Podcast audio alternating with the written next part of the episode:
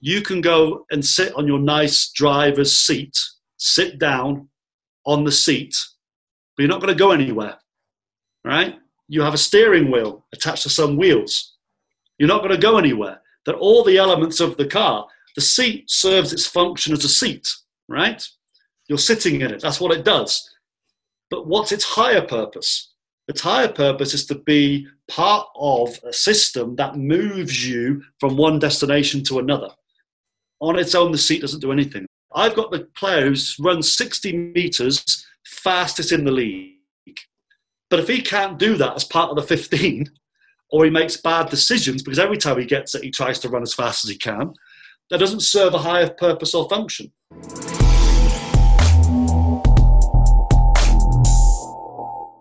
Welcome to the Upside Strength Podcast, your number one resource for all things fitness and performance in Switzerland. On this episode, I'll be chatting with returning guest and Altis program director Nick Ward. Hey, Nick, good, uh, good to have you back. Yeah, thanks for having me, Sean. Great to be here. So today we're going to focus specifically. This is a special episode. We're going to talk specifically about the new online course that Altis uh, recently released. Uh, the course is called Need for Speed. So maybe for the audience, for those who are not aware of this course yet, in a few words, uh, can you describe it, please? Yeah, the Need for Speed course is uh, focusing on team speed, um, more sort of field sports as mm-hmm. well. Uh, really aimed, you know, um, at the strength and conditioning sort of performance coach world, uh, and maybe you know coaches in those sports that want a bit of better understanding of, of our perspective coming from the strength and conditioning field, mm-hmm. and you know, it really takes us from the, the what is speed, how that really is, is being defined, and some of the issues of understanding and terminology around speed. Um, you know, why, why is it important and looking at a technical model um, of, of speed development and how people might might learn that, and then really how to how to go about doing that. And we we kind of um, focus a lot more on the how of how you make decisions of what's important to train um, sort of the contents versus the context. So you know, on the field versus in the weight room, for example. Mm-hmm. Uh, um, look at look at that, and um, you know, uh, we focus a lot on acceleration and upright running, and know, we have great contributions from everyone from Dr. Ken Clark, Nick Winkelman, you know, Alex Natera, Sean Mishka, too many people to mention right now, but, um, you know, huge contributions from people sharing their experiences. So, mm-hmm. you know, a, a, a, huge kind of um, critical look at the area. Mm-hmm. So, unapologetically, a lot of work to get through. Yeah. But at the same time, you know, a huge amount of practical takeaways that people can really apply uh, in in their work. So you alluded to it in, in, that answer, but I want to dig a little bit deeper for those who might have already taken, for example, coaching the short sprints, which is another course that you guys offer uh, on the Altis uh, educational platform. How is this course different? So, coaching the short sprints, uh, I mean, I'd recommend that also to any strength and conditioning coach because it just you know, really breaks breaks down, and that's how I I learned. Right, it was you yeah. know I was working in track and field with Stuart McMillan years ago in Calgary, and I was like, oh, how does this apply to my soccer players? How does this apply outside of track and field? So for me, it's like a core thing that you know. Um, and he, and he, but it is focused on track and field. It is the discipline. You know, we you not necessarily want to be learning about block starts mm. um, uh, if you're a, a, team sport coach. Um, so that's where it varies. It is looking uh, within team sports. Um, I'm sure we'll get into it, but the many ways that uh, speed is expressed. Mm. in track and field, the context is running as fast as you can in a straight line. Mm. The context in team sports, as we know, is very multivariate and can change from development level uh, and across the different sports uh, too. So we really do take a, a real deep dive um, into the specifics of team sports, you know, and, and not track and field. So before we dive into the contents of the course itself, I want to talk about the structure of the course a little bit because I find it really interesting. One thing that I noticed is that straight from the beginning, from the intro by Stu, um, you've included that idea of nonlinear learning uh, in this course. In the, in a sense, you have three main books, and Stu says right from the beginning you might want to start from book three and then come back to book one and two later on. And I've I've never seen that anywhere else uh, on an online you know learning platform or, or course. So why did that come about, and how did you guys weave this concept into the course? You know, um, th- think of your own learning experiences. Um, you spend a whole week cramming for an exam. So it's linearly progressing content, content, content. And you go into that exam and you sit down, and what happens? You don't remember a thing. But then the next week, you're studying for something else, and all this stuff just comes flooding back to you. Mm-hmm. You know, I think the truth is, if we all analyze our own learning experiences, I think you would see it's non-linear. Mm-hmm. You know, um, even from a training perspective, you know, you get that. You know, I expect someone to improve by 20%. Well, one person in the group improves by 10%, someone improves by 30, someone is 5% worse, you know? Um, and in this new age of, of, of learning, there's, there's a huge part of self-education here uh, to give people the choice and options of, of how they want to construct you know their their learning approach. Mm. so we're saying you can start at book three. Book three has been kind of written as a, a bit of a standalone in the fact that it layers in a lot of the information from books one and two. So if you wanted to go back and, and really read the you know the full lowdown then go back as you're going through book 3 mm. you know or wait till you finish book three. Assess what you where you feel your gaps are and then start again at book one and book two uh, as well. So I think really it comes from um, what we observe um, in in real life is that you know things are never linear. Um, you know things go around in cycles. They they build and feed back upon each other, and also our ability to um, absorb content, uh, understand it, and then synthesize it. That's probably the key element of this. From a general systems learning theory point of view, most academic learning is based on telling us what happens. You know, I remember me doing my advanced level maths in England. Again, you know, you guys will probably relate to some of these experiences. You know, I love the fact that I got to the answer at the end of the equation, mm-hmm. but why? You know, why does that matter? You know, so you know what we're trying to do really is is look at the why. If we can explain the why, then that builds a deeper understanding of, of then how you're going to go about and apply that rather than just giving people the what. Yeah so it's it's really uh like you said it's it's a really well developed thought process throughout this whole course and it's not something you just digest in uh, in a few days.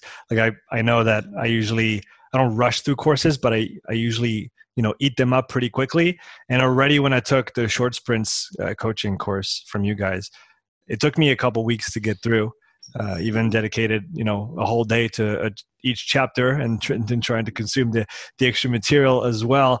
Um, how long does does this course take to complete start to finish for uh, obviously there's going to be a range depending on how much time you invest in it but just to mm-hmm. give a, a general idea on the on the question. Yeah so, you know, I'd say probably around 45 days if you're working on it daily. Mm-hmm. Um, you know, the, um, the idea is that uh, each book is divided into sessions, um, and each session is anywhere between 20 and 40 minutes um, of, of, that moment sit down time. Mm-hmm.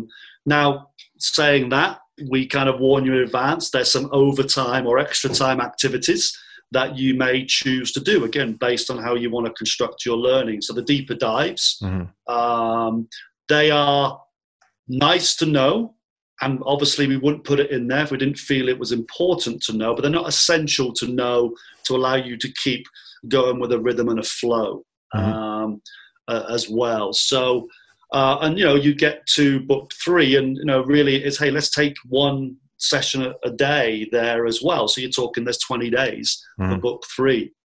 You know, um, I'm not sure if you want to get how deep you want to get into the structure of the course, but we have two kind of theoretical training camps within the course as well. In book two, Dr. Ken Clark does uh, 11 um, videos and, and, series of uh, sessions there, really doing quite you know great analysis on acceleration, you know from the technique, from the biomechanics, from the forces, from the muscles, uh, and the same for upright running as well. Mm. And it's like, hey, yeah, this is pretty intensive period. Uh, with that, so we treat it like a training camp. Mm-hmm. Um, you know, it's solid, and there are opportunities, obviously, to review the videos, the, the um, references that are there, and you know, you're seeking information at that stage. It gives you the opportunity to make sense of it as well and organize what's relevant to you. And that, that will be specific to where you are right now as a coach and what you feel you need to know to on Monday for you to go and apply some of this stuff and do something a little bit different. Um, so yeah, it's a it's a good 45 days solid. Um, you know, if you um, let's say 20 minutes to 40 minutes a day mm. um, throughout the weeks. Um, you know, again, depending how much of the other activities you you want to join in on, um, can just broaden and and you know extend the experience uh, of being on this course. So it, I think you kind of mentioned it really just now. It's not a tick box, right? It's not yeah, I've done no. that, check it off. Right. You know, you're living this, right? There's things to live through and experience uh, while you're while you're doing that. And um, yeah, we can talk more about the engagement structures uh, if you if you want to talk about that in a bit. Yeah, I want to come back to those, but to begin with, how is the course today, as it is um, available to everybody? How is it different? Uh, from the initial idea that that Stu had, that Stu drafted in the beginning, what elements have kind of uh, added themselves to the party along the way, uh, so to speak? You know, Stuart uh, wrote out a storyboard um, back in February, March of um, how he how he perceived the course, mm-hmm. and um, not to sound too corny, but then you know things happen, so your perceptions change a little bit. And so, of course, things were adapted. But actually, what was quite interesting, once we got very near the completion of it, he pulled out his his you know storyboard, and it was so close to his original kind of perception of it. Uh, but clearly, we were able to build out different elements, and me me joining in and jumping into um, expand um, the coursiness of it, but you know, without it being an academic course, the kind of learning activities that flow through it. Um, as we started getting more and more content, what felt, you know, how do we make this more transformational? for people, not just giving them information. You know, some things did kind of change. You know, um, as I was interviewing, you know, more and more amazing, you know, experts on the performance, sport performance world. Um, you know, uh, it was like, hey, this could be really good in book one. So I had to go back and kind of change a few things. So, mm-hmm. you know, it wasn't like we just got book one done and that's it. It's going to sit and we're just going to, we kept looking back non-linearly, kept looking back. Hey, how can this bit change? Um, you know how does actually these two sessions could probably be squashed together this one that's two separate sessions now mm. um, so there was continual reflection uh, all, all the way through it um, rather than just being done in a very linear chunky kind of fashion um, so there's connections all the way through it um, which which I believe um, really helps the learning experience um, that the you know that the people taking this course will have for you and with the role that you had in building this course, what was your biggest challenge? I think first of all, the biggest challenge is um, who are we writing it for? Let's understand our our audience, the avatar, and um, you know we have such a great community out there. You know, from from beginner coaches, track and field is obviously huge for us. You know, elite coaches, people in professional sports and amateur sports, part time coaches. So you know you you want to feel like it's for everybody and of course i want to say yes it's for everybody you know there's definitely something everybody can get from this course but i think it was um yeah really just in my mind saying you know maybe it's the you know three to five plus years maybe eight years kind of s&c coach mm-hmm. uh, you know as they've been in the trenches and also that they're not necessarily very familiar with speed um, we're all very familiar with the weight room. We spend most of our time in the weight room. And really, in a way, it was a little bit of a homage to, to my own career development that I didn't have big weight rooms, fancy weight rooms, million dollar facilities. And, and I, I kind of learned through being out in the field, being with the sports coach, Mm-hmm. Um, and then, you know, weight room access was pretty minimal in, in my early days, you know. Um, this was the old days of piggybacks. You know, the, the, the resistance was your teammate, right? right. You know, you know those days, right? I mean, Absolutely. some of us are still doing that now, and, and the, the, I think the appeal to maybe some of our part-time and amateur coaches out there is that you know, hey, really encourage you to to be in the field. You know, that's really where this stuff is being applied.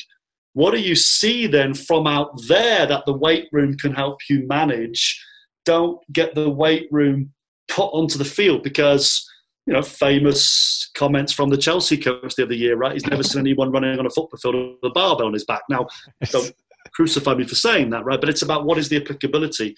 Mm-hmm. So I do feel you, you know, any S and C coach out there that has an opportunity to go and coach track and field, go and be an assistant, go and coach rugby, be a soccer coach, um, try and be a sports coach where you can because I do think that gives you a real another alternative perspective on on our profession as strength and conditioning coaches. But where where are we relevant? And um, so that was one of the challenges was making sure that um, the skills practices, the tasks, the development plans had real relevance to, to someone who may have limited exposure to speed development um, to really help them grow their understanding of that and, and target those um, assignments appropriately, that it would kind of encourage them to go and learn by doing and try some of this stuff out rather than it just be a, you know, an informational text based course. Yeah, so let's dive right into the the content now of the course. One of the big pieces of this course is the game speed model. And so I'll put it up on the screen for everybody to look at while you, you, you talk about it, but I'll leave the floor to you. What is the game speed model? Well, I'm going to pull the lens back a little bit from that because it really comes from a question um, that you that you probably find yourself asking when when we train for speed. Probably traditionally as S and C coaches, we train we always train speed as an ability. You know, um, more often than not, they turn into endurance sessions, right? Tolerance sessions. Um, you know, we run sprints. That's what we do. So we mm. train it as an ability. Mm. How, how fast can you be? But when we start thinking about it in the sport itself, that's now in context. So, how much of speed do we train as a skill? So, when you when from the the Altis game speed model really derived from well, is speed an ability or is it a skill? And you know, we refer back to you know um, Pullman's work and the, the categorization, and Bus did uh, a great interview with Andreas, looking at those classifications of skills and abilities. And you know, what's kind of happened in our strength and conditioning world is that we come up with you know the three big S's, right? Strength, speed, and stamina, or it's endurance, flexibility, the big five. Mm. When you go deeper beyond that, I mean, you know, uh, there's there's a whole group of German um, uh, uh, academics looking at this question, right? What are what are skills and abilities, and their definitions of how they break all those down. So um, it then begs the question of, you know, once you have an understanding, is it a skill and ability? What do we train, content or context? Mm-hmm. You know, we have to start asking ourselves. Let's try and stop being so certain. What's more plausible in what we train? So the model, um, then, as you see, then really broke those two things out at the beginning. We got speed. So what is it? Well, it could be you know information oriented coordinative um, ability skills, or over here it's more energetically determined skills. Um, and then from that, it's like, well, again, so what do we see you know, when we play the game? Well, there's decision making, there is linear speed, and then there's this enduring speed. And linear speed then kind of sits into both of those branches, both information and also energetics. Mm. But the enduring speed stuff is, you know, getting the work the work done, and we we broke those down then to the next sort of um, number of categories.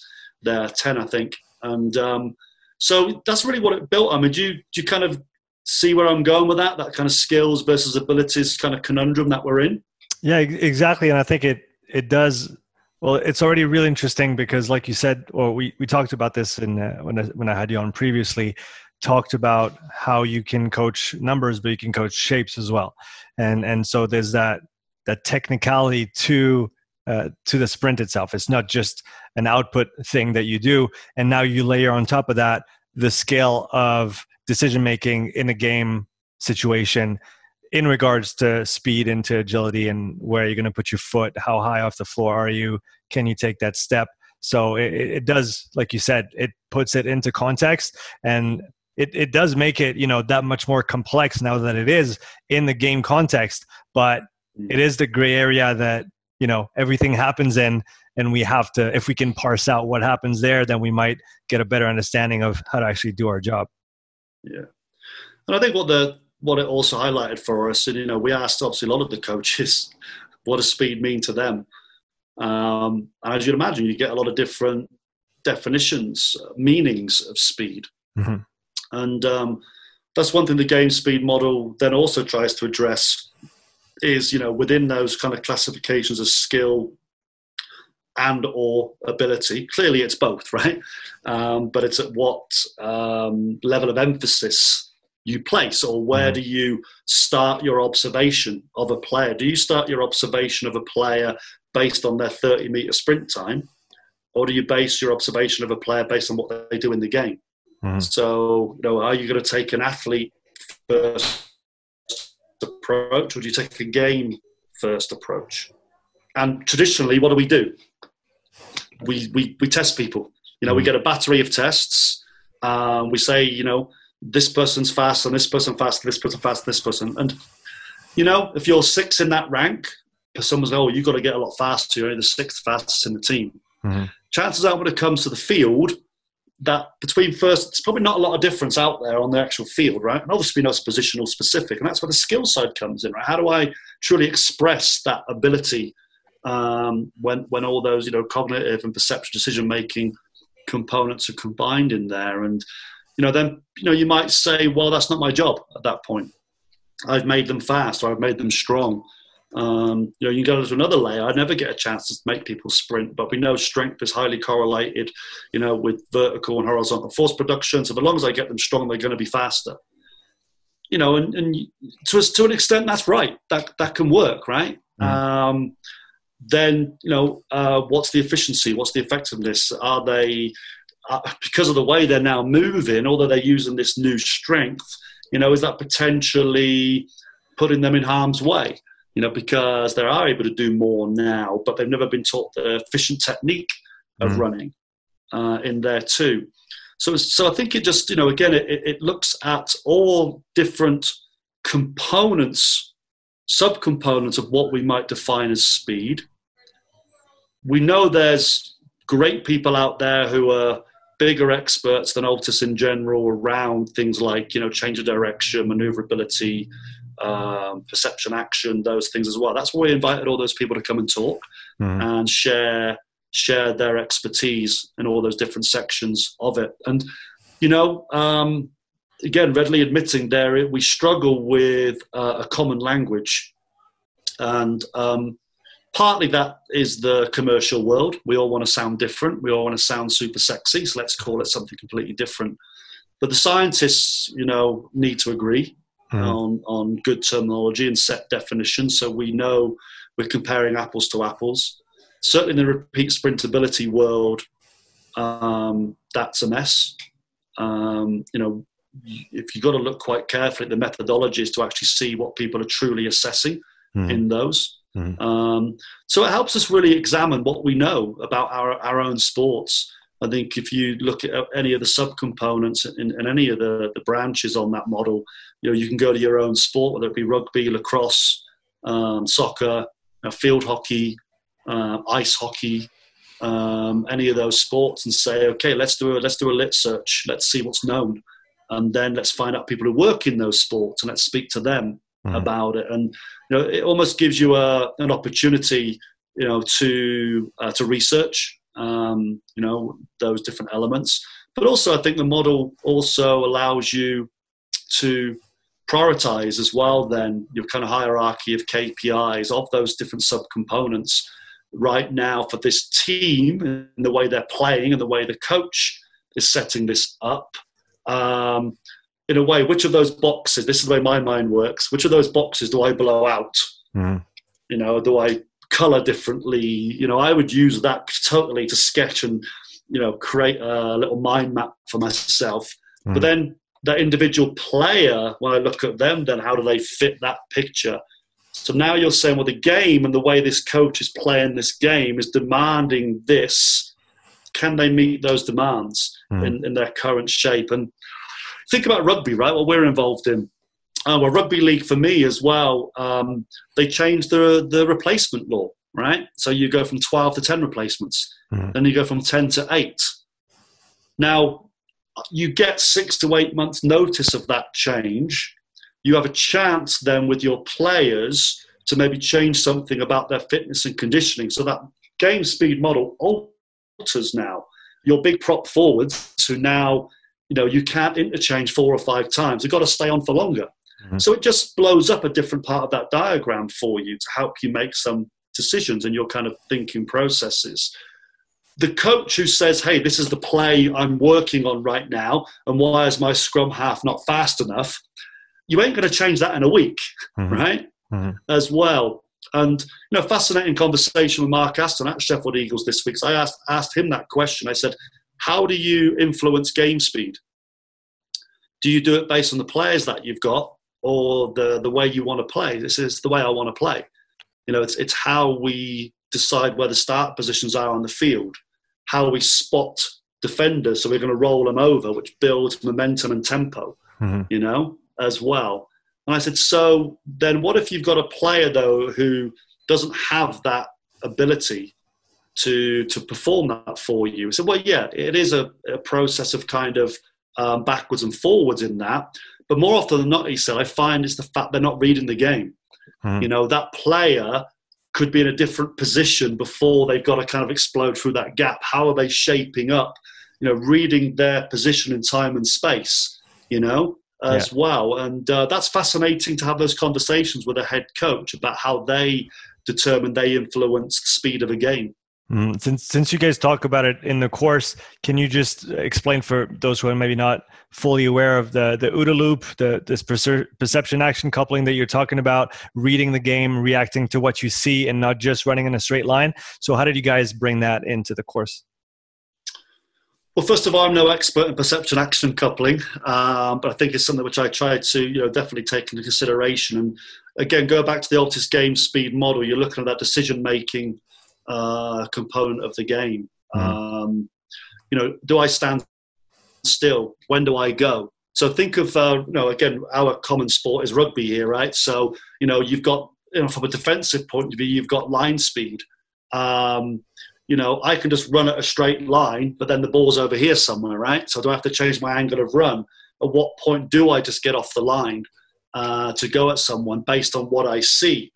Now, part of that might be I'm trying to close down space and time for the attacking team. So they now, I'm going to disrupt the decision they think they're going to make. Mm-hmm. But that's based on what I've scanned. And I think part of, um, of uh, scanning an elite player is they just see pictures way quicker. And the more, one of the reasons you do video analysis right, of the other teams is that you try to understand their patterns. Mm-hmm. You know, so by you showing those players the patterns, maybe out on the field, you recognize it, so you know what's going to happen, you know, or you're going to predict what's going to, going to kind of happen. Mm. But then something else happens, so your action has to change, right, as well. Um, so you can get out there just as fast as hell and close them down, deny their space, and that's starting speed. Boom, I've gone. Now you go too soon. The referee is blowing that whistle. Penalty, right? Mm-hmm. You've you've gone beyond the line. Mm-hmm. So there's a decision, right? What what am I what am I responding to, right? In order for me to get started, and then you've got the acceleration phase. There's probably going to be some deviation direction, but you've probably spotted a player you're going after at this point, you know, or you're holding your line because you know they're going to come back on the inside into that space. That's what you're expecting, and you know you've got enough men out there. But then, you know, the, the play evolves. You've got people coming around the back of the play, right? And now you're getting stretched thin out there, so you're shuffling across. So the game just evolves, and it's the different movements. Um, often, once upon a time, I wrote an article called "The Art of Speed." It was, you know, what's that initial action? How are you then responding to what you see, and what's your transitional movements you put yourself into before you can act again. And I kind of see that it's that action that you know what am I responding to? What am I trans? How am I transitioning before I need to go and act again? You know, I kind of stole that a lot from Ian Jeffreys' work and stuff with Jared Deacon and Duncan French and Nick Grantham and those guys to for me to kind of come up with that model uh, in speed. Um, you mentioned perception action. What's the other part of the question? Yeah, it was that. It was uh, explain what it what it entails and and how that and how that applies to to the game really because yeah. uh, it, it's funny you know growing up and playing rugby in my later teens I it was never imparted to me that you had to read what was in front of you. It was very strategically driven, if if I may use that term, um, where we had you know set pieces and we knew set moves that we did, but and maybe it was lucky to play with players that had experienced rugby at a higher level and that did that instinctively. Um, but it was I was I rarely you know thought about those things, uh, but now seeing this now and I you know thinking oh should should I've done something uh, differently, it would have definitely been okay what is in front of me because it, it does influence what you're going to do and what decision you're going to take to to a high degree but then I guess it depends what your background is and who who your coach is, but it's not always emphasized as being, hey, this is actually what should drive, or not always, but in many situations, especially open play, that is probably what should inform whether you should, you know, go wide, uh, stay, you know, stay tight, or or kick over the top. Um, uh, but it's so it's interesting that you guys have, you know, even included yeah. that that aspect. I mean, things. Pete, Pete Atkinson, you know, kind of talks about, you know, sometimes, yeah, just try to run fast. It's probably going to make you faster. And mm-hmm. I can think of myself, you know, for, you know, the level I played at at North Shields Rugby Club was, you know, I remember being about 38 and playing in the centres for the first team and kind of almost like joking to myself, go on, go for that gap. You know, and I knew I wasn't that fast, right? Mm. But just that confidence to just go for the gap. All of a sudden, the defenders do something different. They weren't expecting it right? So it just it just by what you do changes the picture. Yeah. And that's you know that's that's coaching, right? And again, as an S and C coach, what can we do to give players that confidence? Um, you know, uh, an example was when I was with Newcastle United Academy. There's a, a young fullback there, and Alan Irvine, who was my director there at the time, was like, you know, he just doesn't go out and close down hard. I need him to go and close down. You know, and quite simply, the guy just read the space and space between him and where that ball ball's being played. Somehow his brain's computing time, and it made him hesitant. So it was actually even worse when he hesitated, then went right? Because now he's completely changed the structure of the defense behind him as well, because they're obviously playing off him as the nearest guy to the ball. Mm. But then, you know, just giving him the confidence that when he put his foot down, he felt fast led to different decisions, I believe, you know, and, and I can't prove that, but I think the one thing that I like about perception action coupling and conforming to my own biases is that, you know, just help people feel quick.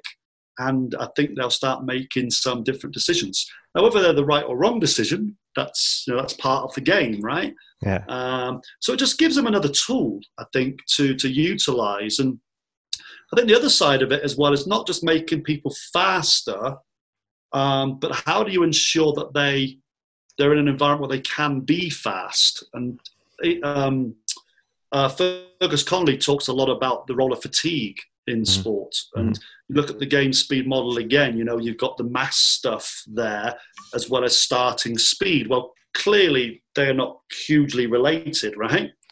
But, you know, George uh, Carver talks about the fact that he realized that actually what one of the things he had to do was build the aerobic capabilities of his team so they could potentially recover quicker from the high intensity components rather than actually just make people faster. Mm. So there's a level of energy management, I think, that has to go on as well, which allows that individual player to express their speed capacity. Um, think about ourselves, right? We go in the weight room and we got, I don't know, a 95% day on cleans or whatever, and you're like, ugh, I feel so sluggish today. Mm. You know, you put the you put the velocity based stuff on you, and you know what? You might still clean that load, but your velocity is down by twenty percent. In that situation, it doesn't matter, right? There's no significance of that. We don't need to be that precise, right? Yeah. in a in a game, that little bit of difference can be a yard or half a yard, or you know, failing to turn as quick, and that can be quite significant. So I think there is a level of game management that has to go on, or player management that you know, if you want a player to be fast, make sure they're not going into a game completely knackered, basically. Yeah, and and or being able to repeat those efforts later in the game. I mean, for me, right now, the play that pops out is Beauden Barrett. Uh, anytime you see him just, you know, like you said, put his foot down, he sees there's, you know, a half a second second delay on one of the defenders drifting, and he just sees that hole and he and he knows he can get through it. And often he gets through untouched. Um, so he, he either knows he has to, you know, just pass the ball, just do his job, or he has to, if he sees an opportunity, just just take it and like you said have the confidence to just to just go for it and, and, and get through. Yeah. yeah. No that's right do you have an example of to get back to your prior point of running in a straight line is good but it's not exactly what you're going to uh, see on the field do you have an, a practical example of maybe an athlete that you've worked with who was great in training and great in linear sprinting but then once you put him on a pitch he he, he just couldn't express his speed uh, in as well as he did uh, outside the game context? Well, yeah, I mean, there's a couple of examples, and, and one I'd, I'd, I'd, give an example of a player who was relatively fast, um, but once he got on the pitch, because the game isn't running straight lines, and he had to stop, decelerate, turn. His way of turning was like seeing an iceberg turn in uh, Antarctica right now, right? It was a big curve, you know. So it was fast at getting there. And, you know, maybe on a broader conceptual side, you know, um, deceleration in younger athletes um, is not well trained. You know, I, I, think we can spend more time on helping them to slow down quicker mm-hmm. than to speed up faster. So I tend to emphasize much more of my younger athlete training on deceleration. Um, of course, in order to, to decelerate effectively, you've got to accelerate as well but focusing on their confidence to stop and stop safely, confidence to stop side on both sides, mm-hmm. confidence to stop and go again um, was become more critical, I felt, than just teaching acceleration in the younger athletes. Because part of the way you vary those practices then is that you say, okay, let's let's increase our entry speed now.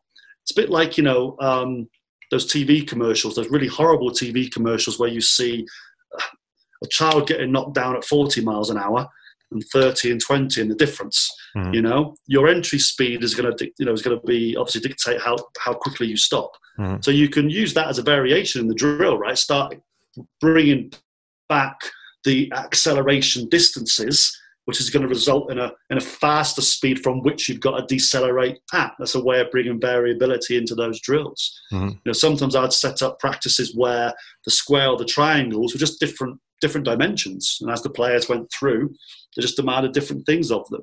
So that was me doing work, you know, the content side of it. And mm-hmm. then, you know, it's like, how do we bring sort of the skill execution side in as well? And that's where, you know, this one particular player, like I said, was great at closing a player down, which was good in some instances because he might force the pass backwards. Uh, but if the player put a move on them, they were running straight past them. right? Yeah. Um, now the other the other the other story would be uh, players that are fast players, um, and especially in the rugby, you know, we had uh, QLT as a fullback, Rob Worrincy as, as a winger out there as well. Anytime they didn't feel their body was moving smoothly, you could see they weren't confident to sprint. So you had to really work with them, and, and certainly the full-time environment of Sheffield Eagles, rather than the part-time environment, giving more opportunity to manage them throughout the week. So with that player, you know they're fast, but there's something stopping them expressing that, and you've got to you can see it in training, you know, and you've got to work with them on that because mm-hmm. they are they are real confidence beasts, um, and you you need to make sure they don't feel they're going to pull a hamstring you know, for example. And it's not to say that high speed running training helps people pull hamstrings. That's how you're managing the situation, the problem you're dealing with, you know. And that's why you know the key mechanics are key as well. And you just you just start noticing how their hips and shoulders are not undulating or not oscillating, you know, harmonically that they normally do. And you know you get this by you know watching video and game video of them. You just you get a feel for the identity, that behaviour of that player Um, so you got you got to you got to work with with that to try and bring that confidence back for sure. I want to go now into a couple sessions uh, from the course itself. So, in book three, session two, uh, the title is The System is the Solution. So, what does it mean? Ah, that's a really good question. Well, let's first of all maybe think about what do we mean by a system. Um, so, within a system, you know, the sum of all the parts will always be greater than the whole. It's not just the sum of the parts. So, in a system, um, we have elements. Those elements are interconnected and interrelated, um, and they all serve a higher function. Putting them together serves a higher function. There's some great YouTube clips, by the way, uh, by a guy called Russell Ackoff. That's mm. if anyone's interested. Uh, really cool to listen to on, on this. And he gives the analogy of a, of a, of a motor car, right? you can go and sit on your nice driver's seat, sit down on the seat, but you're not going to go anywhere, right? You have a steering wheel attached to some wheels. You're not going to go anywhere. That all the elements of the car, the seat serves its function as a seat, right? You're sitting in it. That's what it does. But what's its higher purpose? Its higher purpose is to be part of a, a, a, system that moves you from one destination to another. On its own, the seat doesn't do anything. The, the, the engine can sit and you can get the engine on on a, on a workbench in an auto yard. The engine can run. Great, but it's not taking you from A to B. It needs everything else as part of the component, you know? The other analogy, think of the human body. The, the heart on its own, it has a job as a cardiovascular system but take it out of the out of the body, what does it do? You know, it has to link to the respiratory system, it has to link to the muscles. Mm-hmm. So understanding that there has to be connectedness and that has to serve a higher purpose. The next thing then on it is to understand that systems nest in amongst each other. Um, so let's let's talk about um, well think about it. Let's talk about speed, right? George talks about nesting systems um, in, in his talk as well, that um, you have the game, and the game consists of 15 players. So the 15 players are a system. The tactics that they're playing to as a system. The individual player in that is part of the system. Take one player out of that, you've no longer got that system. That player, as you just said, I've got the player who's run 60 meters fastest in the league. But if he can't do that as part of the 15, or he makes bad decisions because every time he gets it, he tries to run as fast as he can, that doesn't serve a higher purpose or function. He in himself is his own system. He can run really, really fast. But if he's not connected to the team with that speed, it's not part of that higher system. So, in a way, it helps you then just sort of keep thinking down the chain. It's not to be reductionist but the wider system is the solution for is that if you um, do analysis of your player and you note you see that they just don't have any force production. So what system are you going to work on? You're going to keep sprinting them. Well, that's one option. Or you might say they need to be better at, at finding force. Well, they're going to find force in two ways. Either they've got to develop the ability to produce more force, or they find more force by becoming a better mover in terms of where their foot placements are. So there's two systems, right? Let's just go sprint and let's work on technique, or let's get you stronger. One nests within the other. Which one's right? Which one's wrong? That's uh, OODA loop, like you mentioned just now, right? You've made your observation. You're looking at the systems that are interplaying with each other you're looking at the elements within each of those systems. And in this case, we're saying maybe they're not strong enough. Okay, so I've orientated myself now around that problem and I've got some decisions to make. I'm either just going to run and work on technique, on foot placement, so that accessing the force available, or I'm just going to get them a lot stronger. And so you make that decision. You know, you've got limited time. You've got a call to make. You can't necessarily say, well, I'm going to do both. Maybe you just got to let the training in the games themselves, and maybe bring a little bit of awareness to them of foot placements. They're not, they're not striding out too far, or they're getting a better better projection angle as they're as they're moving off. Give them a little bit of awareness of that, so you touch upon that. But the areas that you're really going to tax and train is going to be strength. You know, um, so you put that plan into action. You've now got to observe that plan in action. How do I know it's working? So you might have some measurables. You know, you might speak to the player. You might look at that move that that coach has said. I need him to get there a little bit quicker. So you've got levels of assessment then nested within this system as well that you can look at, not just your battery of tests telling you he's got quicker, you know, um, because that's then only one part, right? And now it needs to connect to the next level of the system. Mm-hmm. Um, so hopefully that gives a little bit of practical example, but a little bit of theory behind it as well. It does, and I like that you brought the OODA loop back in this, but from the coach's perspective and us as coaches, our job we we can actually you know we have to go through that lens and through that decision making process and then the action taking action and then observing again to decide what the next step is to make so it's it's it's funny how that you know a bit of a, a meta conversation between well here there's the decision that the the player needs to make on the field mm-hmm. and but there's also then the decision that the, the coach has to make in regards to how he's going to program and plan move forward reanalyze reassess and, and and go with it yeah, and, and, there's constraints to that, right? I mean, you know, let's take when I was with Sheffield Eagles and they were part time. I might have had access to that weight room once a week, but I but I'm out on the field with them three times a week. You know, so um, individually around the squad, how do I deal with that one player now? Well, really, you can, but you you, you need to mailbox what Dan Pfaff calls mailboxing. Maybe organise your players, you know, into uh, different issues that, that they have. So when you are on that field practice, you can set up your 25, 30 minutes, maybe with slightly different emphases. Mm. You know, maybe these people over here are doing plyometric jumps, you know, um, you know, into sprints. Maybe these people who are just doing the sprints. So how do I how do I look at those systems and, and recognize that, you know what, plyometrics is a form of strength training. Is strength training a form of plyometrics? Maybe not, but, but can it make plyometrics better?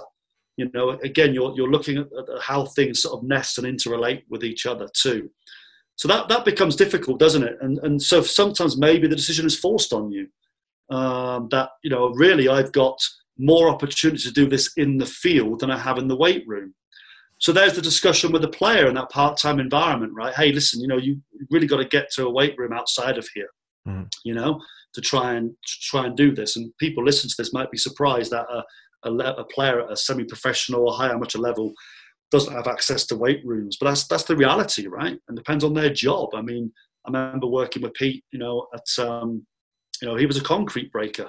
That was his job. he wasn't coming in and wanting to do a load of uh, high intensity stuff. You know. Um, at the same time, so you you you have to look at the, the individual situations a little bit and the constraints in your environment, and that's okay that's, that's, that's none of us work in these ideal situations. And I think through the Need for Speed course, that, that really makes you realize it's okay. Just consider your options and have a have a um, you know a thought process you're going through that allows you to keep with trial and error, just nudging nudging things forward. And you know, we we we get caught in this world of everything trying to be so precise. Mm. Um, we talk about that a lot in the course as well. That that precision versus significance. You know, it's okay to fail forward safely, you know, and change your mind. You know, it's it's okay for it not to be exactly what's in the research.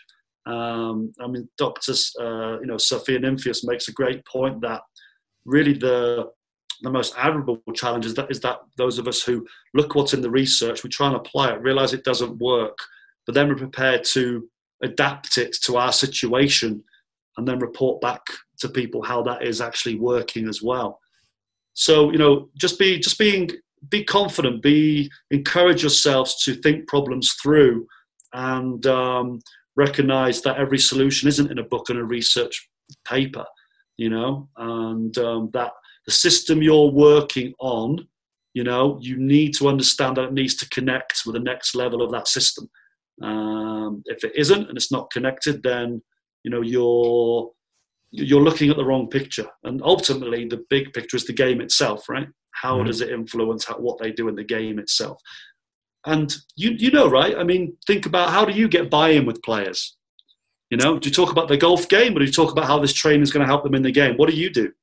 Exactly, I, I do exactly that. I actually, I took it a notch farther this this summer when we prepared the preseason.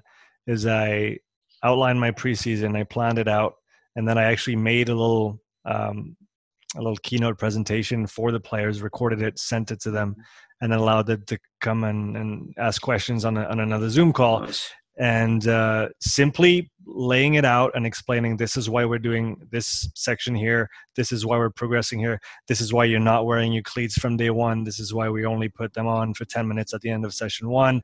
And in the end, I just had a bunch of guys who are all, you know, amateur players they train twice a week. They they want to mm-hmm. you know win the game on the weekend. Um, a bunch of them do a bit of work on the you know a bit of training outside of this, but a lot of them just come to Tuesday Thursday training, and that's that's what they mm-hmm. get. And what I found is that I had you know between thirty and forty guys all preseason long, which was about six weeks. Um, it's the biggest numbers we'd ever had for preseason at the club and you just saw guys were invested it because they knew why they were there and they knew why we were doing what we were doing and that that was a huge step forward for me and a big learning uh, you know opportunity that the clearer your communication is and obviously it, it worked well because i knew the guys before and i had done a year with them prior maybe you know barreling into a new club and and doing it like that might not have worked because i didn't have that relationship with them prior to but definitely in that situation, I think it was the, the best way to do it. And it was, it was huge from a buy-in perspective. You know, you made, you made me think to reflect on something you said a little bit earlier about, you know, the player that's fast but doesn't do it in the game, you know, and um, sometimes you get those academy players that come up and, um, you know, they're just, they're off the mark, right? And they're fast, mm. but they're off the mark in terms of what's going on. And, Here's the interesting fact, and it sounds really simple, but I don't know how, how we all necessarily always think about this. You, you cannot be faster in the game than you are running in a straight line, right? Yeah. Because as soon as you go, there's more information. Information slows you down. It just does, you know. And the more complex that information, and your inability to process it, the slower you're going to be. So, you know, these these these academy players that come up because they get they've not played with these players or the environment's different or again just the, the patterns out there are different and that's kind of why it's important that academies are linked to their first team right in style of play and things like that so you know the, the, the way they see patterns and things need to be somewhat somewhat similar but you, know, you can't you can't run faster in the game than how fast you can run that makes yeah. sense and um, does, yeah, yeah the, the, yeah the information's key isn't it yeah, the like what you just said. It reminds me. I mean, it's the same on the conditioning side. If you look, for example, at a you know cyclical capacity, maximum capacity, if you want to talk about VO2 mm-hmm. max, is always going to be either equal or above your you know sport specific capacity mm-hmm. because now there's uh, maybe for very let's say cyclical sports your performance is going to be highly correlated to your vo2 max but then once you introduce game variables and skills and decision making uh, that's always going to you know take it at least a notch down and so you know sometimes uh, sometimes just training the sport is good enough but when you reach that ceiling of you know my maybe my game speed is the same as my absolute speed if we want to qualify like that now you need to transition and, and, and work on that aspect to, to get the ceiling a little bit higher because it's you're not going to break through yeah, that's a good point. in in the game itself yeah. well yeah and also i guess um, you know the question comes of why why should we train like track athletes right um, same question why do we all get so anal about weightlifting technique right? Um, there, there's the technical model to work to. Why shouldn't we aspire to build towards that technical model? Mm. um, but none of us are going to lift the loads that elite weightlifters lift. None of us are going to get you know near near the speeds you know or at the speeds that you know elite track and field athletes play at. But you know one of the things is that we speak about information I don't want my player thinking, can I get there? Uh, they should know they've got the speed to get there. Let's take that information away from them. You know, when I'm when I'm running upright, you know, and I'm you know I've got the ball in my hand, or I, you know, I'm breaking away. I don't want to be thinking, "Oh, is my hamstring going to go?" Information that's noise. Mm. No, it's not. It's not relevant information. So I think spending some time on on the rules as we call them. You know, learning the rules of acceleration and upright running, um, acceleration to top end speed or sprinting. Um, by the way, you know, um, the the upright running style and acceleration. We have that difference in, in in, in the shapes and the patterns there that we talk about in the book. But getting people efficient at that and confident in that, um, don't you think that kind of takes some of the information out that they have to process? What's your thoughts on that? Can, can you re- reframe that a little bit? So, you know, well, you know, can I get off the mark? Mm. I don't feel I, that distance is too far for me. Or when I'm upright and I'm supporting my guy, you know, can I make another little break? It's, you know, the, the idea of do they have the ability to do something shouldn't even be in their thinking, you know? No, they, they should be just, you know, doing what feels right on the moment. And then, yeah, if, if they do feel like they're limited and they can't express what they're looking to express, or they feel like they could express it, you know, to a wider extent or bigger extent or a faster extent, then we need to come back to the, the training aspect and, and how we can we uh, fix that. Mm. Yeah, getting feedback from the players on that's going to be going to be key as well, right? But then being part of that decision making process. Yeah, like you said, getting the point of view of the athlete and and how, what do they feel when they're doing mm. it that that can sometimes give mm. us a lot of information that can guide the, the, the coaching process or mm. you know even just what cue you're going to use with them or what you're going to tell them depending on what they felt might just yeah. do the trick in some instances and you don't need to go through a whole training block hey and there's a great example of, of non-linear progression right you, you six weeks of training you give them one cue and boom it's done it's mm. like there you go, right? We get these breakthrough moments. Um, and you know, Cam Josse talks to that in the course as well. But there's breakthrough moments, and you know, uh, things just seem to, you know, the stars align, and, and it happens because it just it just resonates and clicks with a player, and that's kind of one of the reasons we've got so many different contribute contributors to the course. Is that it's good to hear the way different people talk about the same thing because you pick up different cues and you you're able to use those cues in a variety of ways to to influence maybe how that person is moving or, or help them with their meaning and understanding um, of how they need to move in the game. And one thing comes to mind, you know, the framework that, that Stuart built for decision making in there, you know, what's the problem? First of all, you know, is it clear? Is it a simple problem, a clear problem, or is it complicated? Mm-hmm. Um, you know, you have a you can think of your rugby forwards, right? They're lunging out and their arms out, and you know they get their shoulder gets hurt in the tackle because they just haven't manoeuvred into into the right position to be effective in the collision, you know. Mm-hmm. And this guy's doing it time and time again. So is that a clear problem or a complicated problem or a complex problem? Um, so how do you then? What's the next level of thinking you go to once you identify the nature of the problem? Do you train them in context? Do you simplify or do you decontextualize? And you know, just do some with you know stepping drills. Go through ladders laterally or something, right? I mean, you know, I'm not a big fan of that, but that's that's the options, right, as yeah. well. Um, and then that helps with it with the methodology that you're about to choose, um, the type of training that we're going to do with those people, and then you know, is that problem then managed?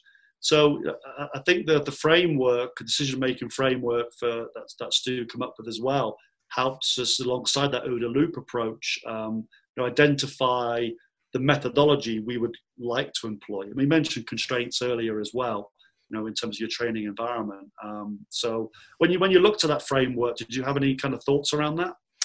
Well, I think what you mentioned in you know breaking down a problem that you see on the on the field of play, and then determining what is going to be the right you know solution to to fix that problem. How far? For me, it's almost how far back eh, do you, are you going to have to go to make it accessible to that player at that point in time to then build him back up to what he needs to do in the game.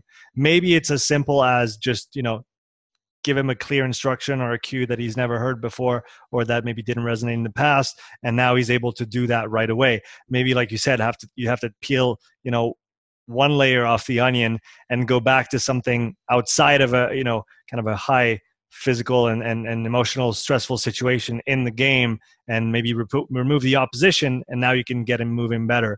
Maybe that's not enough. Maybe you have to go all the way back to like you said can he shuffle laterally effectively without tripping over his own feet? Maybe that how that's how deep the problem is. And then following that sequence back up how fast can i go can i skip some steps on the way back and still retain everything that i need to retain? And then down the line when i have to make another decision about a similar case now i have that experience about the framework that i used previously. Can i use the same one? Is that different player going to respond to the same sequencing of different exercises going back up to the situation in the game? So it, it, it just it just adds a lot of for me the framework adds some clarity to the process of thinking about problems.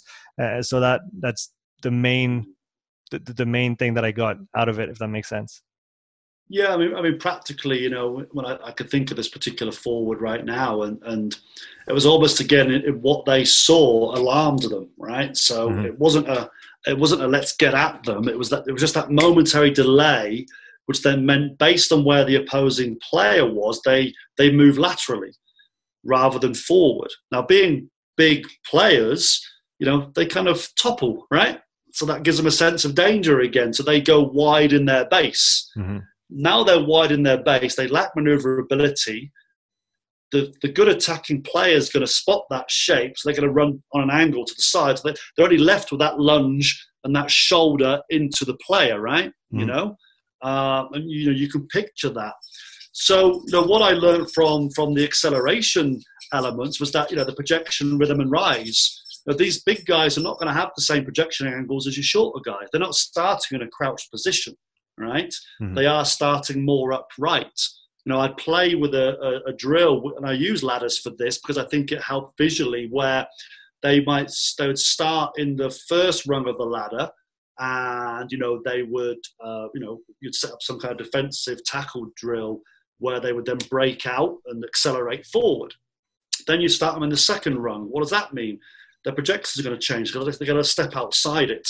You mm-hmm. know, so it just built built um, an understanding, if you like, that you're telling the brain that, hey, you've got the capacity to do this. You know, you can uh, change that a little bit, where these guys typically like to stay upright, right? Working with those big tour athletes.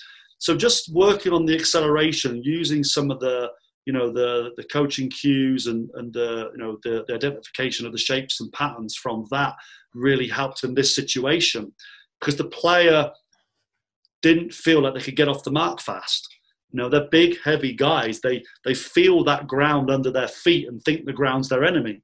Mm-hmm. You know, mm-hmm. the ground's their friend. Push against it. It's helping you. You know, you know push that ground you know, down and back, and um, rather than it feeling heavy underneath their body. You know, um, so that that was I think that really helped me. Um, you know, from a you know a straight sort of track acceleration technical model perspective to to work through this particular problem. I want to go to another uh, session in the in the book three, which is about posture. And I've read you say on the uh, the Agora, the, the the Facebook group that Altis holds for all coaches to to converse and exchange.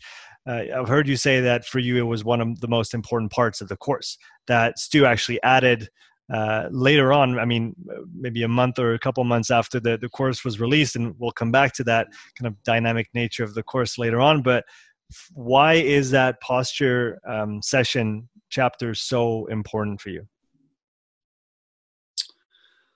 Um, it kind of brought together so many um, different sessions from the course. So it didn't just bring together the the technical components, if you like, but it, it brought it goes went right back to the speed model as well and content, context, skill, ability. Mm-hmm. Um, that um, when you see players fatiguing, they lose posture. You know, you see that player who's, you know, they're they're running and all of a sudden their head's bobbing from side to side, and you know the arms are everywhere. There's certain postures that you see they're able to hold.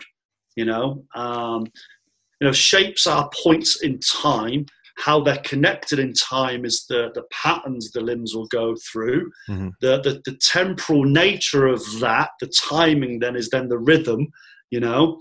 But in order for that to all come together and actually apply force into the ground appropriately, they have to be able to maintain a very dynamic posture. Mm. Um, you know, and, and that is, you know, both upper body and, and lower body positions as well. So a lot of the time from our learning as strength and conditioning coaches, why I felt it was very important for us as a strength conditioning profession is that we only we view posture um, based on FMS, based on static positions mm-hmm. a lot of the time, you know, or we view them based on shapes and patterns that we we recognize in the weight room a lot more as well. So um, it was great that Stuart broke that out of the rhythm section and, and, and expanded that more because also when you when you stop seeing a, a kind of smoothness in in posture, um, John John Kiely spoke to this. Is that a signal now that motor coordination is off? Maybe something isn't quite firing properly. Um, maybe it's telling us about their their uh, their capacity. You know, six forties is enough. They're now losing posture. Mm. You know, they still might be getting the same knee height, right?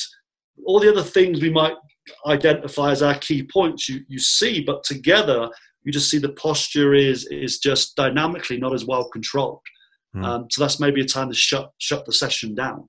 You know, um, so again, the importance to me as strength and conditioning coaches was understanding posture from a sprinting point of view, um, how it might indicate um, potential to uh, for injury, shut the session down, or mm. or um, the, the the the capacity of that player. But for me, it, it, just connected so many of the dots as well, um, you know, around the rules for sprinting in, in our team sports athletes. I wanted to come back to the overtime activities that you mentioned before. So, can yeah. you give a, an overview of what those activities are, how they're structured throughout the course? You talked about the training camps. There's also, you know, smaller activities that are, are given to you uh, along the course after each uh, session is completed. So, where did those come from and how are they integrated in the course? You know, I, I, I reflected on my own um, experiences more recently, really, over the last five, five to eight years of other courses that I've been on. Um, you know, um, precision nutrition with John Berardi and then Molly Galbraith and her team of Girls Gone Strong. Mm and I kind of compared and contrasted those to other kind of courses. And as a as a learner, that um, I hated writing notes down a page. I was a mind map kind of person. That's me. But I thought, what I really enjoy in that engagement? What, what was I fearful of? Um, how did I learn best? What really stuck in my mind? And the fact is, 100% of the content is not going to stick in my mind, right? I need to make connections and links to things that, you know, I can't be conscious about all that information. So I wanted to try and take an approach um, in, within in the course around all, all the content that, that was being built for it to try and present it in different ways. Um, and again, non-linearly, that you don't have to do this progressively. You don't have to do every single part. So let's just break down one single session. So the session will start with a brief, just like you'd start a coaching session. Mm-hmm. You know, what's in it for me? Let's let's rather than your athletes go, oh, we're just lifting again today. Why is this so important to you to be here right now? What do you, what's how's this going to help you improve? What's it building upon? So the session briefs attempt to um, let the individual know why I'm asking them to spend 20 to 40 minutes of their time. The other key thing is, as I'm telling, I'm going to try and give you an indication of what the essentials of this session, how long that will last for. But like any session, you come out of it and you go, "Oh, I found that tough. wasn't as good as that as I thought I'd be." So maybe there's things to work on. So the debrief at the end allows you to reflect back on that session, identify any knowledge gaps or maybe practical gaps that you might have. So it's done in a much more of a questioning style rather than just giving you take homes and, that that bookends each kind of session. But then after that or within that, you have deeper dives inside the session where based on your reflections you go yeah i wouldn't mind knowing a lot more about this topic so it gives you an opportunity to go deeper now again the non-linear said you might not want to do that now you might want to come back to that later right now i'm okay that i'm i, I kind of know enough but as you go through, and maybe a year later, you hit another problem, you go, yeah, I remember that from the Need for Speed book. This is not a book you tuck away or a course you put on your, in, in your bottom drawer on your bottom shelf. You're going to go back to this. You know, let's let's see if there's more there for me to get out of this particular section. So the deeper dives uh, give you that opportunity, and sometimes it's more text, sometimes it's deeper videos. There's YouTube links in there as well. Um, even in book three, it refers you back to book two on the kinogram and mm. gets you to you know go back to review and revise the kinogram. If people aren't familiar with that, it's a free resource on the on the Altis uh, website uh, as to how to video and, and um, take snapshots of your of your uh, athletes running as well. So that's you know set as a as an optional task. The pro tips are they're just quick and easy kind of golden nuggets I call them. You know that uh, I just felt that in the interviews with the coaches they they express something in a really good way that that I either caught on video or I'd put into a quick quote that hopefully just makes the penny drop on something or, or contributes towards the penny dropping. The video reviews um, are a coach's review of that topic, something they practically are going to draw to you. You know, John Goodwin talks a lot about skills and abilities.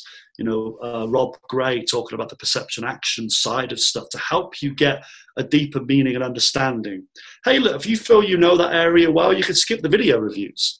But the way, even the way I introduce those to you is written to say, hey, this is what you're going to get out of this. It's not, mm-hmm. hey, here's Rob Gray talking about perception action coupling. I'm trying to say, you know, what are you going to get from reading this or listen, listening to this? The video reviews, though, are contained in the overall time of the session. So you, you just shorten your session time down if you if you looked at that. And then we have um, kind of assignments, if you like, as well. Um, and uh, the, the, the the skills practices, I kind of a quirky thing came up. You mentioned this earlier. What changed when we were writing the course? I um, I kind of wanted to give it a bit of a team sport feel. So I wanted to call them sessions rather than modules, briefings, mm. debriefs, video review as opposed to video stop, as, as was in previous previous courses. Pro tips I liked. I always remember working with a cricket coach, uh, Graham Fowler, up at uh, the University Centre of Excellence, uh, Durham University, and he said the best coaching conversations always happen in the bar. You know, and the players, you know, it's, it's, those sidebar conversations that don't always come from the main session itself. So the pro tips were kind of a little bit of an homage to that in a way, you know, a little yeah. bit of a, hey, here's just something you might want to hear. It's kind of cool, you know. Yeah. But then the skills practices, I don't want to call them assignments. It sounded too academic for me, although, you know, I know a lot of our people are superbly bright who are following this course. But it was also a case of like, this is something you can um, do in a mental sense. It'll be more of a thought process practice to think things through. Mm-hmm.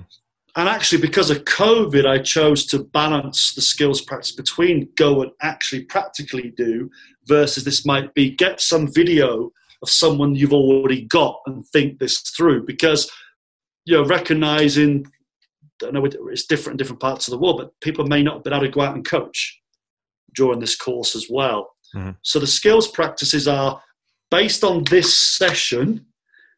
Let's go and do this stuff. Let's go and try it out. But if you can't do it live with someone, then maybe we can do that by capturing some video that you've already got. Or if you haven't, reach out to your network.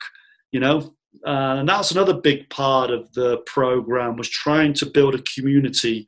And the team talks um, uh, were my attempt to say, hey, go to the Facebook page of the Agora Council for Altis and put your question out there. Tell people what you're learning right now.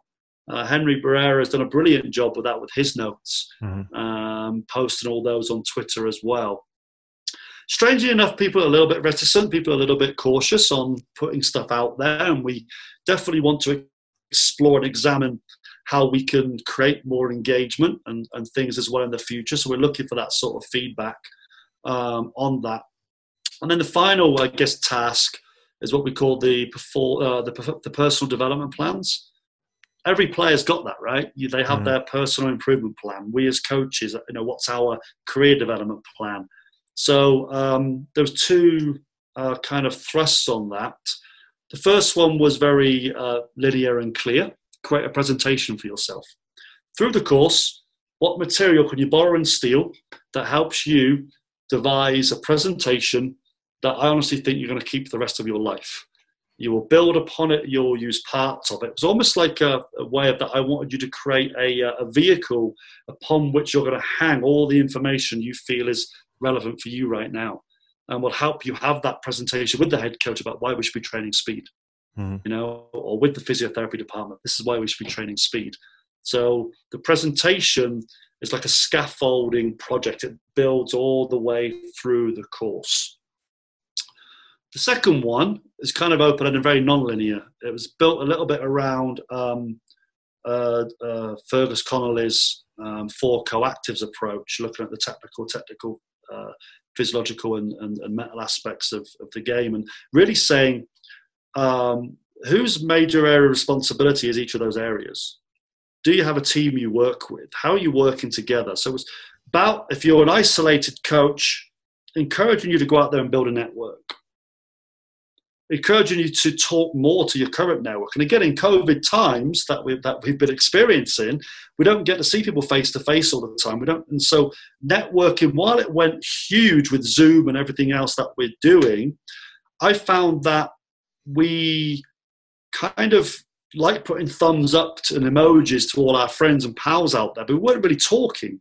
Mm-hmm. So maybe get off a lot of the generic podcasts and stuff that's out there get connections with your immediate groups get your own little groups together and start having some meaningful discussions you know don't don't be distant so the second one would then explore problems through the course and say um, so how would you handle this who would you speak to who else could support you in this problem you know especially you know around some of the con- you know the conversations around is sprinting a vaccine as an injury, injury prevention mechanism um, when it comes to warm ups and rehabilitation. You know, who, who else is involved in those discussions? Who's involved in the discussion around why are we training speed for this team for? Some coaches just believe they take care of all that, but how they manage the game, you know, as well. So the second personal development plan is a little bit more abstract, but I do feel it, it, it helps maybe some of our younger coaches to feel confident in going out and asking those questions, be curious, create your networks um, for better learning and to help you solve problems. So a myriad of things, everything done very deliberately, um, but you you know, and you're not expected to choose to do everything.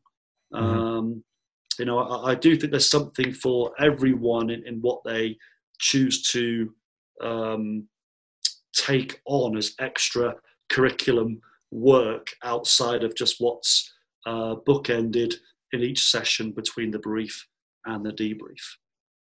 Bring a, I just wanted it to be a much better experience than just do a course.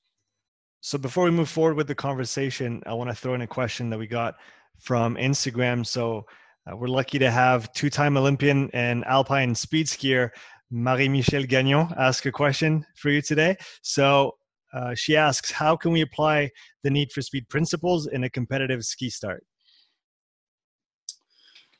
yeah, something that which we have been doing, um, both with Travis Ganong and Anne Marie, and um, you know the the main part again is going back to the biomechanics and the force application.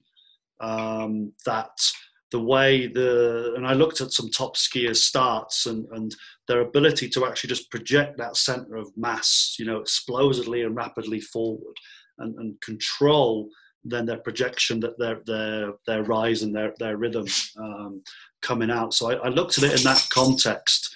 And um, you know, end of the day, they're on a downslope. They've got big planks of wood on. They've got arms. They've got a gate in most cases that they've got to get around. And um, you know, it almost boiled down to the to the first the first two movements, the first two steps. Mm. Um, you know, it was get out. It was it was it was it was vertical force production. It was you know boom, boom, those first two steps, which is acceleration, right? And um, you couldn't expect them to keep doing that because they got planks of wood on their feet. But those first two and, their angle of their projection um, just meant they got out with more force. Mm. And, and that translates then once they're they're they're going into that first part. Now they're using their arms to keep that going.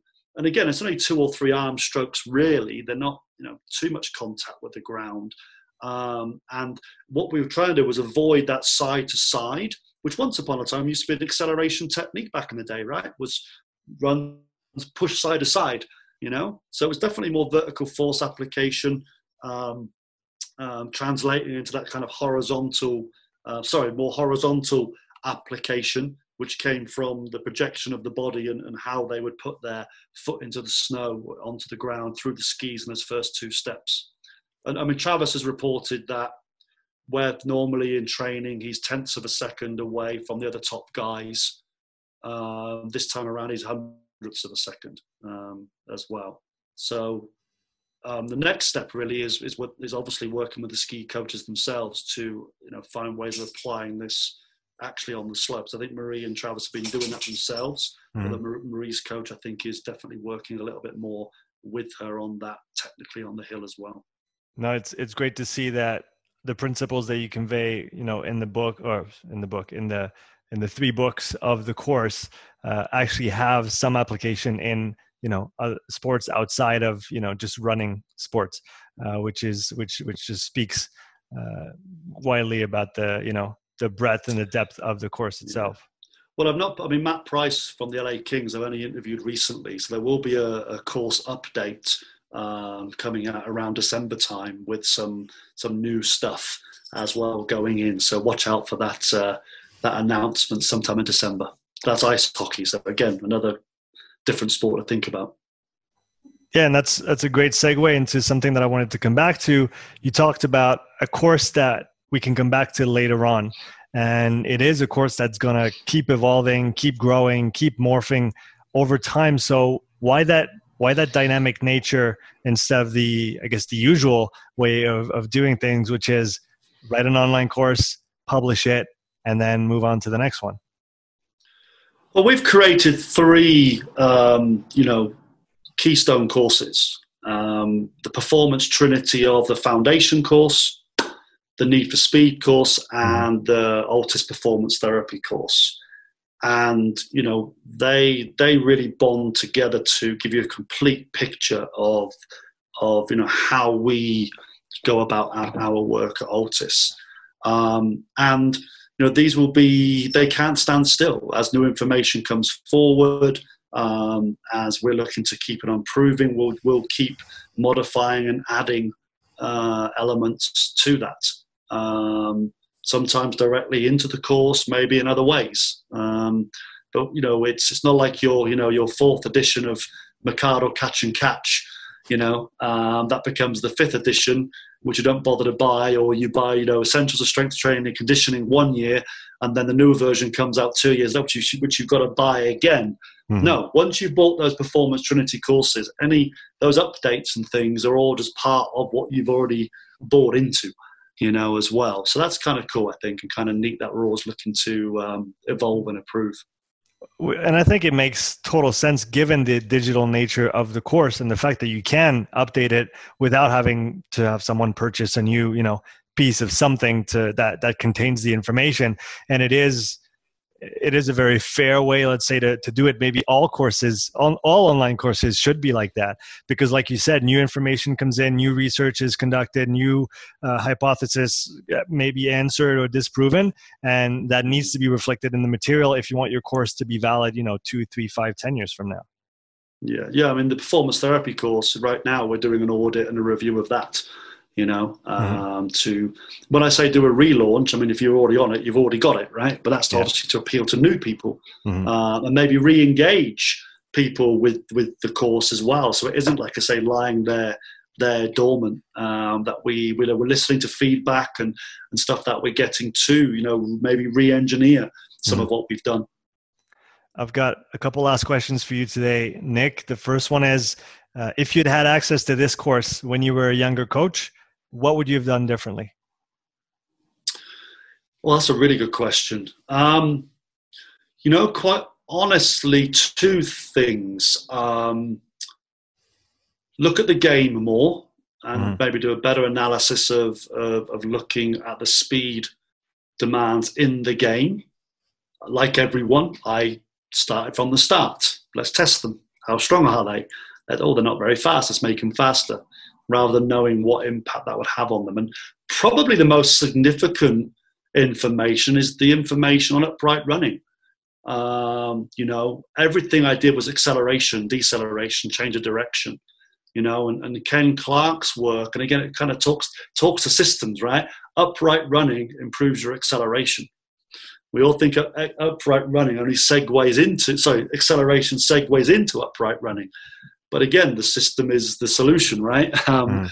You know, upright running form and technique. Um, you know, I felt I started to do a bit more of that with Sheffield Eagles, but that to me is something I would spend a lot more time focusing on. Um, you know, uh, sprinting is the apex of athleticism, there's a quote in it. And the more I started to ponder on that, I went and, and, and myself as an athlete now, athlete now, almost 50 year old, training right now, I'm like, you know what? Yeah, even the thought of trying to sprint and run upright right now is like painful to think about. but when you say, how would I feel if I was running gracefully and elegantly, you go, you know what? Actually, I'm probably going to be smooth in my squats. My mobility is going to feel great. You know, it, it, it, the upright running side is definitely an area that I would I would um, value the most. Yeah, there's that fluidity of a sprint that's well executed when you're standing up that has some yeah, it's it's it's hard to describe because of how I guess complex it is, but at the same time simple when you look at it from the outside and again when it's done with such, you know, grace and ease that the effort isn't is barely noticeable at all in the in the sprint itself. Um, what what do you wish when I say you is you collectively at Altis? What do you wish this course brings to the sports performance field? Look, overall, we, we really believe in the in the power of coaching to change people's lives, and that's both us as coaches and our career development and what we might achieve with our athletes, but also how we then you know impart that on our athletes and um, you know help them be healthy and perform well. Um, so really that's that's at the essence of, of, of everything that we do and, and, it might sound quite dramatic but yeah it, i hope this changes people's lives Nick, it was a great pleasure to have you back on and uh, specifically today to talk about this great course that you guys have released. Where can people find out more about this course? So please follow our social media, um, both on uh, the Altis uh, Twitter account and the Altis Instagram account.